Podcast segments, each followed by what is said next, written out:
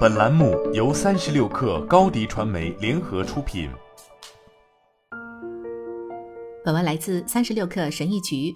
在揣摩别人会如何评价我的这件事情上，我过去经常会花费大量时间。从某种程度来说，我至今依旧如此。关于我们自己的特定信念很难被打破，但我现在能够识别这种模式，并重新构建与内心的对话了，因为我了解大多数人的真相。及多年来已经为研究所证明的真相，对于我，别人没工夫想那么多，因为我们每个人主要考虑的都是自己。不信，你是不是还认为你周围的人会花很多时间去思考你所做的和所说的一切？科学不同意。事实上，我们主要考虑的是自己，是有科学证据的。早在一九九七年的时候，就有人研究了人类对话的主题和内容，他们发现百分之七十八的对话都会牵扯到谈我们自己以及我们对这个世界的看法。正如他们在研究中所说的那样，社交领域对话的首要功能是让说话者向其他人传达大量关于自己的信息。所以，第一步是要知道大家大多数是在谈自己。最近有一个理论试图阐述为什么人总是在思考自己。大脑的某个区域属于某种默认网络区域。当大脑处于休息状态，而且不参与外部需求时，这个区域就会被激活。对这个区域的影像学研究证实，当我们在思考自己时，激活的也是同一个区域。换句话说，我们大脑的默认设置是考虑自己，所以这项研究支持了这一事实。我们谈自己比任何其他都要多。我们利用自己的体验对他人做出假设。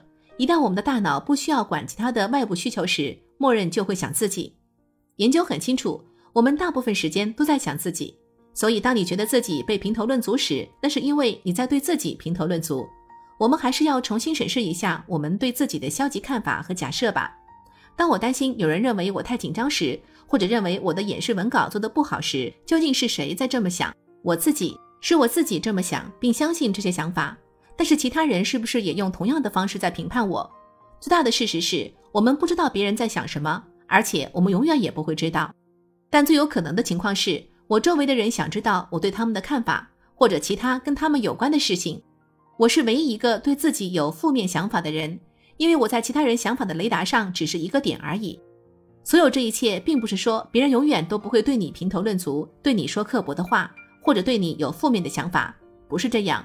我的意思是，大家都知道网上有些什么，这些评判往往与我们无关，至少不仅仅是跟我们有关。研究表明，人们会把自己的想法和经历当做他们对他人假设的锚。我所看到的是。人们对于别人身上那些自己所没有信心的部分，往往是最严厉和最喜欢评头论足的。因此，下次当有人对你刻薄，或者对你以及你的生活方式评头论足时，不要内化，不要想这对你意味着什么，而是问问自己，这对他们意味着什么？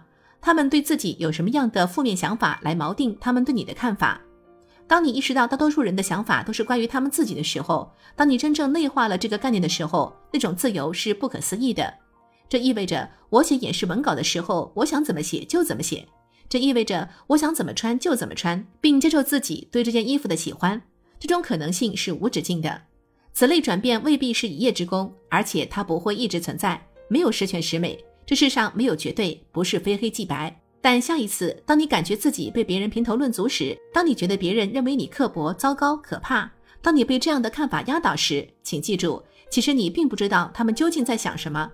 但他们的想法不太可能跟你有关，更可能的是跟他们自己有关。所以你想怎么想就怎么想，不管好坏，你有这个自由。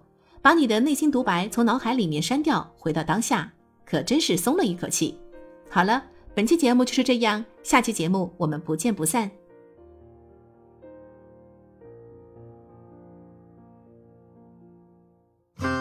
新媒体代运营就找高迪传媒。